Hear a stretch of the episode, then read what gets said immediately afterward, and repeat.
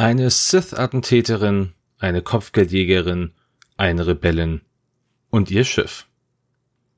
Hi, ich bin Dennis von den Raccoon Specialists und ich freue mich, dass ihr auch heute wieder dabei seid bei der 51. Episode von X-Wing Who is Who.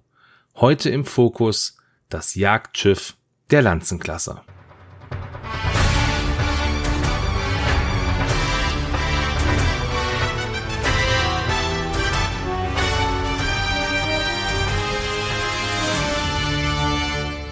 Die Lancer, wie sie in der Regel genannt wird, wurde im Auftrag des Verbrechersyndikates der Schwarzen Sonne durch die Firma Mandel Motors hergestellt. Mandel Motors war unter anderem auch für den Bau des Fangfighters zuständig. Die Rolle des Schiffs, die schwankte zwischen der eines zivilen Frachtschiffes und eines Kriegsschiffes, tendierte aber mehr in die Richtung eines bewaffneten Patrouillenbootes. Die hohe Geschwindigkeit und die Robustheit, die ermöglichten es dem Schiff, selbst ohne regelmäßige Wartung lange Strecken zu fliegen und sich in den unwirtlichsten Gegenden aufzuhalten und dennoch jederzeit einsatzbereit zu sein. Dies lag unter anderem auch an den zahlreichen redundanten, also zur Sicherheit mehrfach vorhandenen Systemen, die obendrein noch extrem wartungsfreundlich waren. Zusätzlich bot das Schiff auch noch eine sehr gute Möglichkeit, einige Modifikationen anzubringen und somit immer den Bedürfnissen der Besitzer gerecht zu werden. Diese Modifikationsmöglichkeiten machten sich gerade Schmuggler, aber auch Kopfgeldjäger gerne zunutze. Leider gibt es keine 100% genaue Angabe zur Größe des Schiffs. Es wird aber davon ausgegangen, dass es ungefähr so breit war wie ein YT 1300 Frachter. Und obwohl Mendel Motors dieses Schiff gebaut hatte, erinnerte seine Bauform sehr an die Schiffe der Corellian Engineering Corporation, also der Hersteller der YT-Serie zum Beispiel. Im Gegensatz zu den meisten Schiffen der Corellian Engineering Corporation war die Lancer Class aber leichter bewaffnet, hatte aber ein hochmodernes Feuerkontrollsystem, was die Trefferquote des Schiffs enorm verbesserte.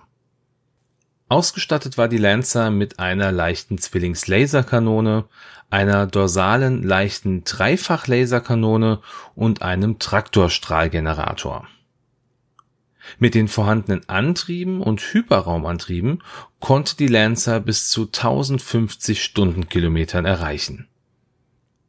Platz gab es auf dem Schiff für zwei Crewmitglieder, also ein Pilot und einen Co-Piloten. Es konnte aber auch von einem Piloten alleine geflogen werden. Zusätzlich hatten auch noch vier Passagiere Platz auf dem Schiff. Das erste Mal taucht dieses Schiff im Star Wars Kanon im Buch Schülerin der dunklen Seite auf.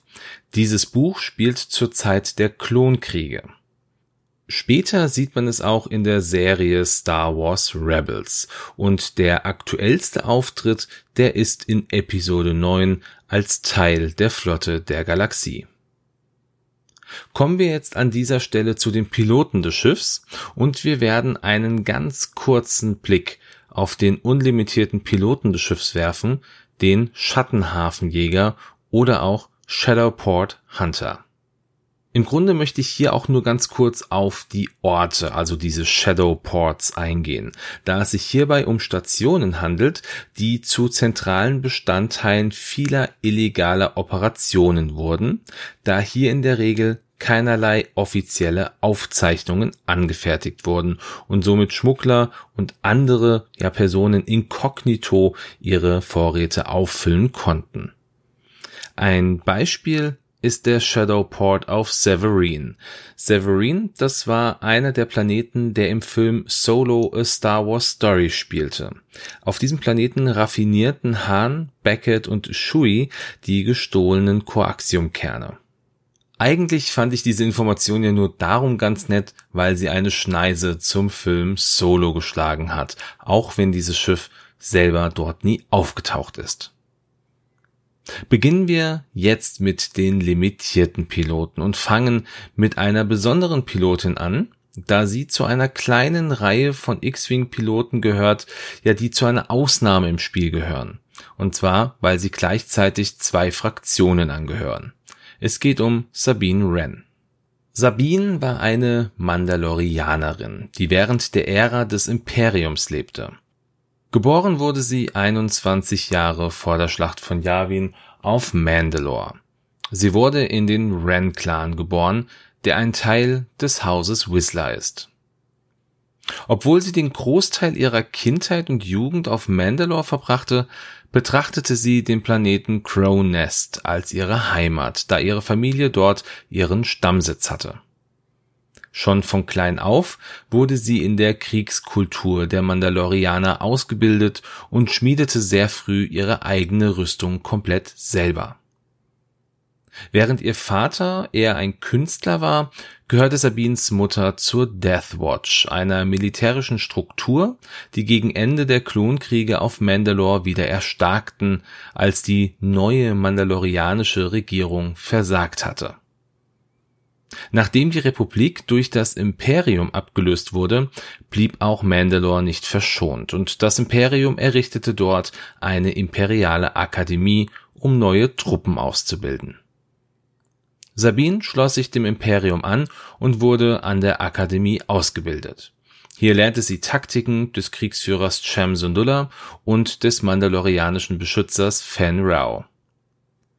Im Laufe ihrer Ausbildung lernte sie unter anderem dann auch noch viel über Sprengstoff, Waffentechnik sowie Waffenreparatur und Kampftechniken.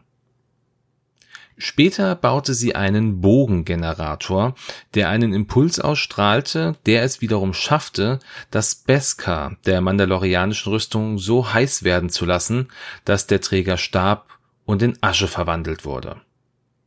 Erst zu spät erkannte Sabine, was sie getan hatte, dass sie dem Imperium ja eine Waffe gegeben hat, um ihr eigenes Volk zu unterjochen. Voller Schuldgefühle wandte sie sich gegen das Imperium. Doch ihre Familie, bei der sie Schutz suchte, wandte sich von ihr ab und man warf sie hinaus. Dank ihrer Freundin Ketsu Onyo, die sie während ihrer Ausbildung kennenlernte, konnte sie dem Imperium entkommen, das sie wegen Hochverrates jagte. Während ihrer Flucht schaffte sie es zwar, den Bogengenerator zu zerstören, aber nicht ihre Aufzeichnungen, was das Imperium dazu brachte, weiter an dieser Waffe zu bauen. Nach ihrer Flucht wurden Sabine und Ketsu zu Kopfgeldjägern und die Bindung beider Frauen wurde immer enger, als wären sie sowas wie Schwestern. Beide träumten davon, dem Verbrechersyndikat der schwarzen Sonne beizutreten. Sie wollten Geld verdienen und nur die Jobs machen, die ihnen genug einbrachten. Jedoch wurde Ketsu während eines Jobs zu gierig und ließ Sabine, die verletzt war, zum Sterben zurück, um den Gewinn alleine zu erhalten. Sabine überlebte knapp und schlug sich danach selber durch. Mit 16 Jahren schloss sie sich auf dem Planeten Lothal einer Rebellenzelle an, die von Hera Syndulla angeführt wurde.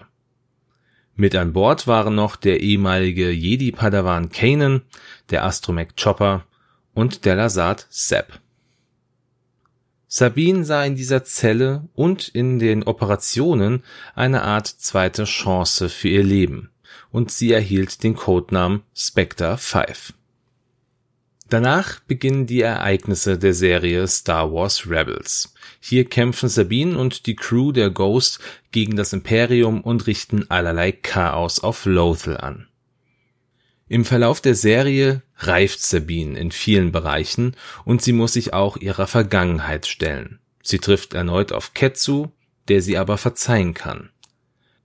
Als das Imperium den Bogengenerator erneut baute und gegen die mandalorianischen Krieger einsetzte, musste sie sich auch erneut mit ihrer Familie auseinandersetzen. Sehr spät in der Serie erhält Sabine auch das Dunkelschwert, eine mandalorianische Klinge, die nur dem Anführer von Mandalore gehören sollte. Nachdem sie einige Zeit mit dieser Waffe übte, war ihr klar, dass sie diese weitergeben muss an eine Person, die sie für richtig hielt, Mandalore gegen das Imperium anzuführen.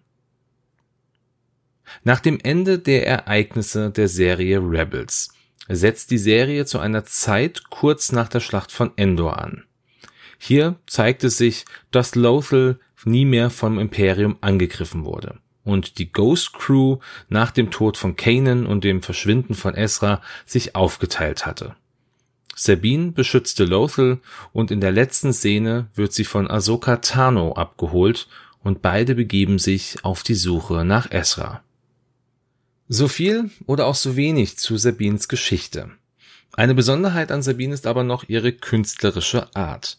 Sie malt gerne und besprüht alles mit den verrücktesten Farben. Zum Beispiel natürlich ihre eigene Rüstung, aber auch ihr Zimmer auf der Ghost und auch das Gemälde, das man am Ende der Serie von der Ghost Crew sieht, war von ihr. Im Buch Resistance Reborn von 2019 erinnert sich Wedge Antilles an seine Flucht von der Imperialen Flugakademie und wie bereit er war, sich der Rebellion anzuschließen, als er Sabine Wren kennenlernte, die ihn damals zum Überlaufen brachte. Sabines Äußeres ändert sich im Übrigen auch in jeder einzelnen Staffel enorm. Heißt also jede Staffel ein neues Farbschema und ein neuer Haarschnitt. Sollte man einmal drauf achten. Den ersten Auftritt im Kanon, den hatte sie natürlich in Star Wars Rebels. Sie wurde aber schon etwas früher durch das Handyspiel Star Wars Force Arena vorgestellt.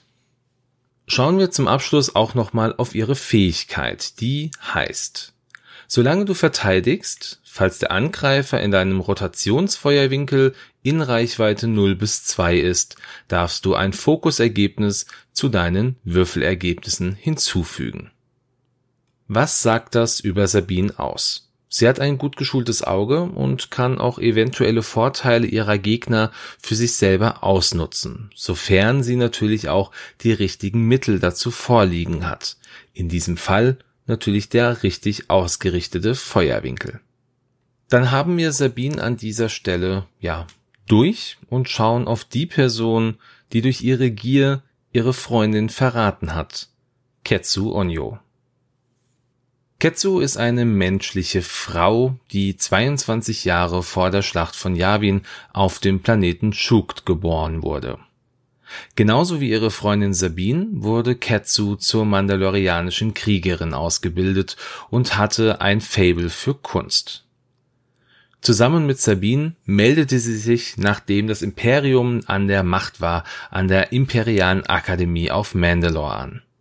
Ihre Ausbildung war natürlich hart, aber durch Sabine schaffte es Ketsu auch durch die unschönsten Zeiten durchzukommen. Und als Sabine eines Tages vor dem Imperium fliehen musste, weil sie sich gegen dieses gewandt hatte, beschloss Ketsu ihr zu helfen. Nachdem ihre Flucht geglückt war, beschlossen beide Kopfgeldjäger zu werden und nur noch die Jobs anzunehmen, die ertragreich waren und ihnen Vorteile einbrachten. Sie wollten Teil der Verbrecherorganisation Schwarze Sonne werden und taten alles dafür. Und Ketsu übertrat eine Linie und wurde zu gierig. Ihr Wille, sich der Organisation anzuschließen, stellte ihre Freundschaft zu Sabine in den Schatten, und sie ließ Sabine während eines Auftrages zum Sterben zurück, nur um sich der schwarzen Sonne anschließen zu können. Im Laufe der Zeit verdiente sie sich den Ruf als skrupellose, egozentrische, aber zielstrebige Kopfgeldjägerin. Leider ist mehr über Ketsus Geschichte aktuell noch nicht bekannt und sie setzt erst einige Jahre später erneut an, als sich Ketsu und Sabine zufällig auf dem Planeten Garrel begegneten. Ketsu hatte den Auftrag bekommen, einen Gong-Druiden zu beschaffen, der enorm wichtige Informationen in sich trug. Das Wiedersehen beider ehemaligen Freundinnen war eher angespannt und Ketsu meinte, dass Sabine besser tot wäre, als Teil einer Rebellenzelle zu sein, zumal das Imperium ein Kopfgeld auf Sabine ausgesetzt hatte. Nach einem Gefecht mit Sturmtruppen, die überraschenderweise erschienen, floh Sabine mit dem Gongtruiden und Ketsu verfolgte sie in ihrem Schiff, der Shadowcaster. Ketsu konnte Sabine einholen und erkannte in einem hitzigen Gefecht, dass sich Sabine sehr verändert hatte. Das Angebot, ein Teil des Kopfgeldes für den Gong-Druiden zu erhalten, lehnte Sabine ab, und sie wollte unter allen Umständen Chopper retten, den Ketsu gefangen genommen hatte. Beeindruckt von Sabines Hingabe für die Sache, die sie verfolgte, und der Tatsache, dass Sabine Ketsu vergab, sie im Stich gelassen zu haben, bekehrte Ketsu. Sie half Sabine zum Außenposten Havoc zu kommen und überließ ihr und den Rebellen den Gong-Druiden. Als Ketsu weiterfliegen wollte, sagte ihr Sabine, dass sie immer bei der Rebellion willkommen sei. Später ist Ketsu immer wieder Teil von Rebellenmissionen und verließ auch irgendwann die schwarze Sonne endgültig, nur um sich der Rebellion anzuschließen. Sie hatte erkannt, dass es eine gute Sache war, für die die Rebellion kämpfte. In der letzten Staffel von Star Wars Rebels ist Ketsu ein wichtiger Teil des Teams und war sogar einmal die Co-Pilotin von Hera an Bord der Ghost. Zuletzt war sie aber auch ein Teil der Befreiungsarmee von Lothal und gehörte hierbei zum Team A gemeinsam mit Captain Rex und Hondo Onaka.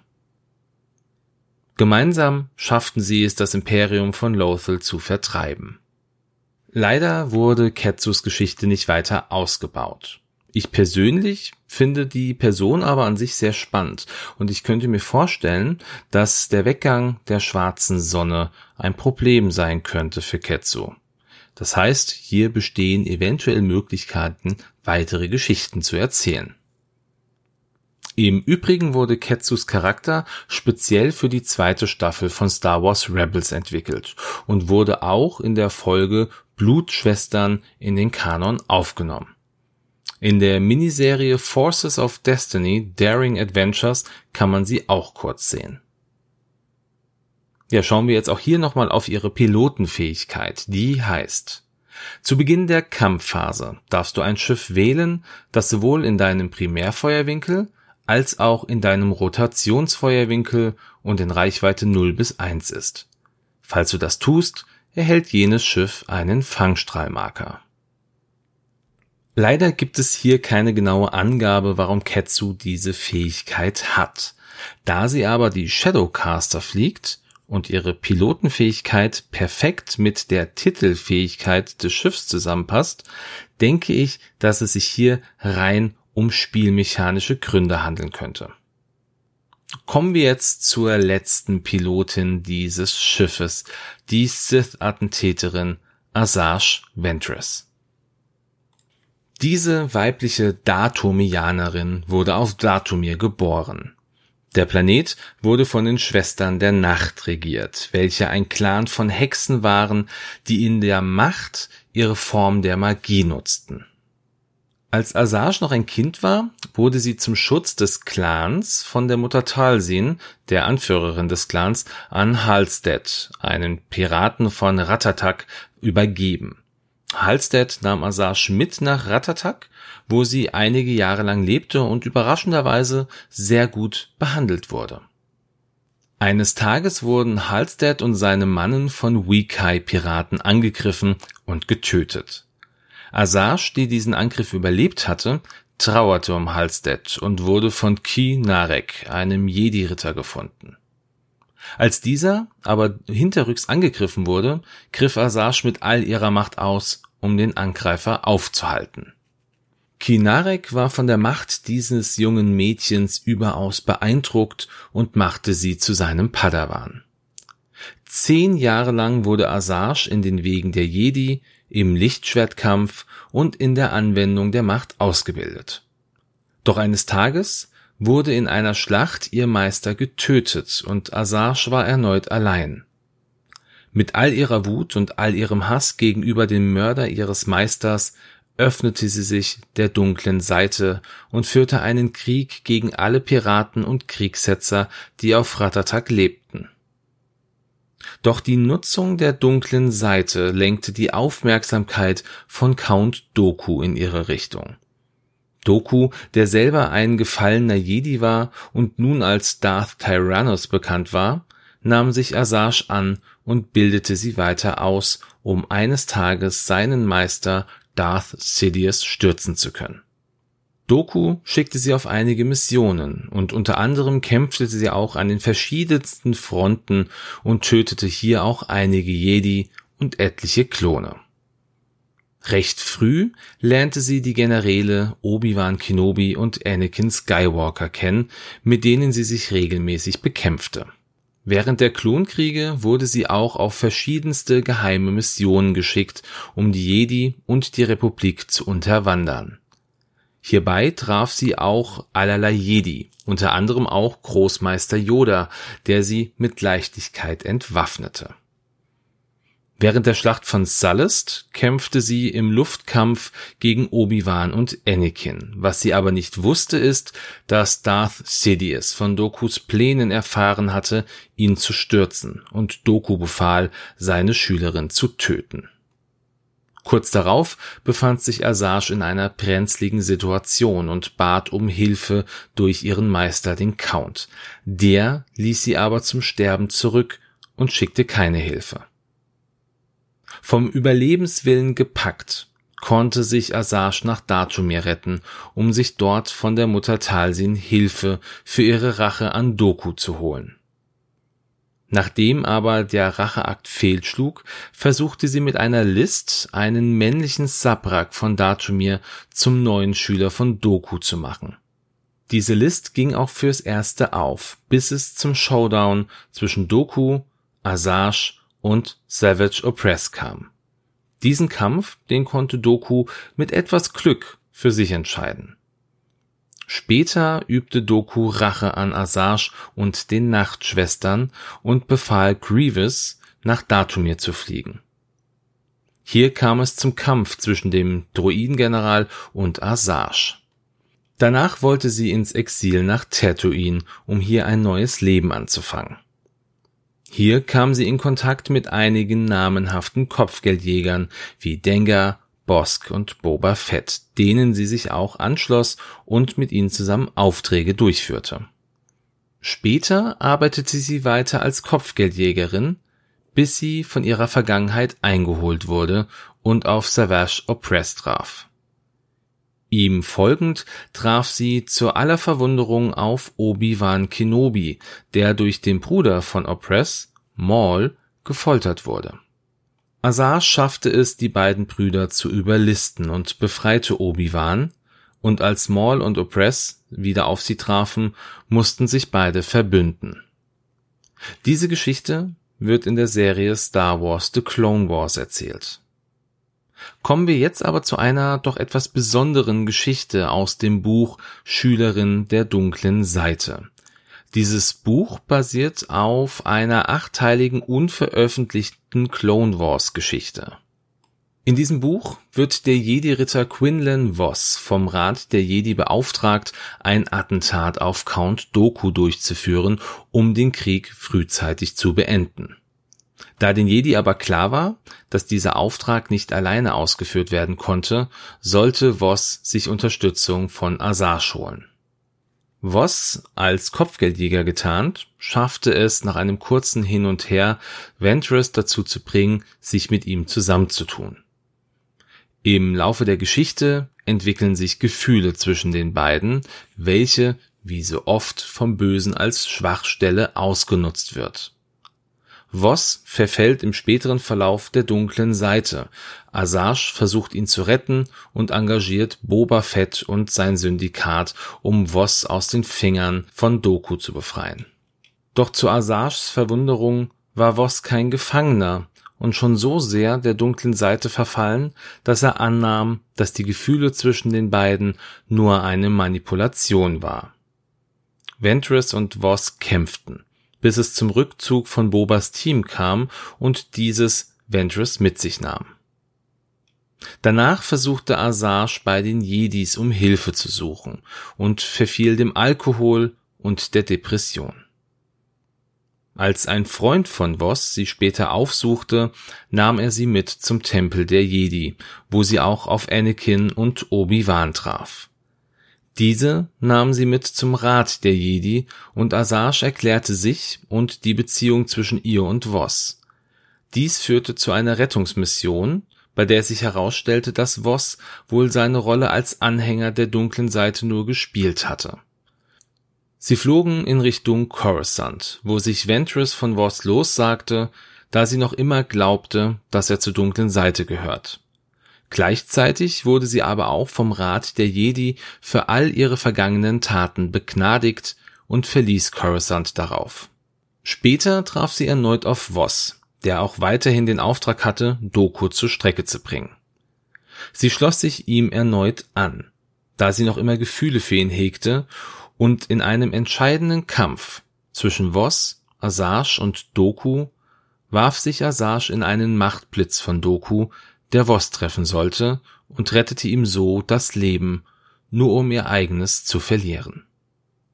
Ihr Leichnam wurde später nach Datumir gebracht, wo sie in den Gewässern ihres Dorfes beigesetzt wurde. So viel zur Geschichte von Asajj Ventress. Ihren ersten Auftritt, den hatte sie schon im Animationsfilm Star Wars The Clone Wars, der noch vor der Serie erschien. Chronologisch wird sie aber das erste Mal im Buch Doku Jedi Lost von 2019 erwähnt.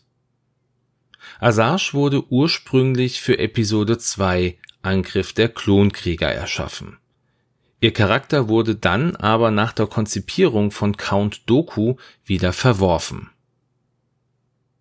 Was ein sehr schöner kleiner Aspekt ist, ist, dass im Buch Schülerin der dunklen Seite Asajj eine modifizierte Lancer fliegt, die den Namen Banshee trägt und zusätzlich eine Tarnvorrichtung nutzen konnte. Kommen wir jetzt zu ihrer Fähigkeit, die da heißt. Zu Beginn der Kampfphase darfst du ein feindliches Schiff in deinem Rotationswinkel in Reichweite 0 bis 2 wählen und eine Macht ausgeben. Falls du das tust, erhält jenes Schiff einen Stressmarker, es sei denn, es entfernt einen grünen Marker. Eine wirkliche Erklärung, warum sie das kann, ist auch hier nicht gegeben. Assange ist als Nutzerin der dunklen Seite natürlich jemand, sie kann Leuten die Fokussierung nehmen, die Kraft nehmen, etwas Entscheidendes, einen entscheidenden Vorteil entziehen, ja, und dann den Gegner eventuell in eine Stresssituation bringen. Ja, das wäre jetzt so meine Erklärung. Sie ist ein gefährlicher Gegner. Alleine ihre Anwesenheit ist sicherlich schon Stress genug. Ja, und somit sind wir jetzt auch am Ende dieser Folge angelangt. Nach meinen Recherchen zu dem Piloten, aber auch zu dem Schiff, habe ich ganz persönlich auch mal wieder Lust bekommen, die Lancer ja in eine Liste zu packen und etwas darum herum zu bauen. Habt ihr denn Empfehlungen? Spielt ihr das Schiff überhaupt? Lasst mich das gerne auf Facebook, auf Instagram oder auf Discord wissen. Und eine kleine Werbung in eigener Sache, falls ihr es mir gestattet und ihr es auch vielleicht noch nicht mitbekommen habt. Aktuell verlose ich auf Facebook und auch auf Instagram drei Schnutenpullis mit speziellem Raccoon-Look, die mir Melanie von Made by Melbell gemacht hat. Ein Schnutenpulli, das ist ein Mund-Nasenschutz, der aktuell bei allen doch immer sehr extrem wichtig ist. Also schaut gerne vorbei, lasst mir ein Like da und dann seid ihr auch schon im Lostopf für diese ganze Sache. Die Verlosung läuft, wenn ihr heute am Sonntag hört, noch bis einschließlich Pfingstmontagnacht um 23.59 Uhr und am Dienstag, also den 2.6., werde ich dann die drei Gewinner auslosen. Ja, also von daher nutzt noch die Chance, seid dabei. Und ansonsten bleibt mir nichts weiter übrig, als euch an dieser Stelle einen schönen Sonntag zu wünschen, einen guten Start in die Woche, ob es jetzt Montag oder Dienstag ist, oder natürlich auch einfach einen schönen Tag, wann auch immer ihr diese Folge hört. Ich bedanke mich fürs Zuhören, sage bleibt gesund, macht's gut und ciao.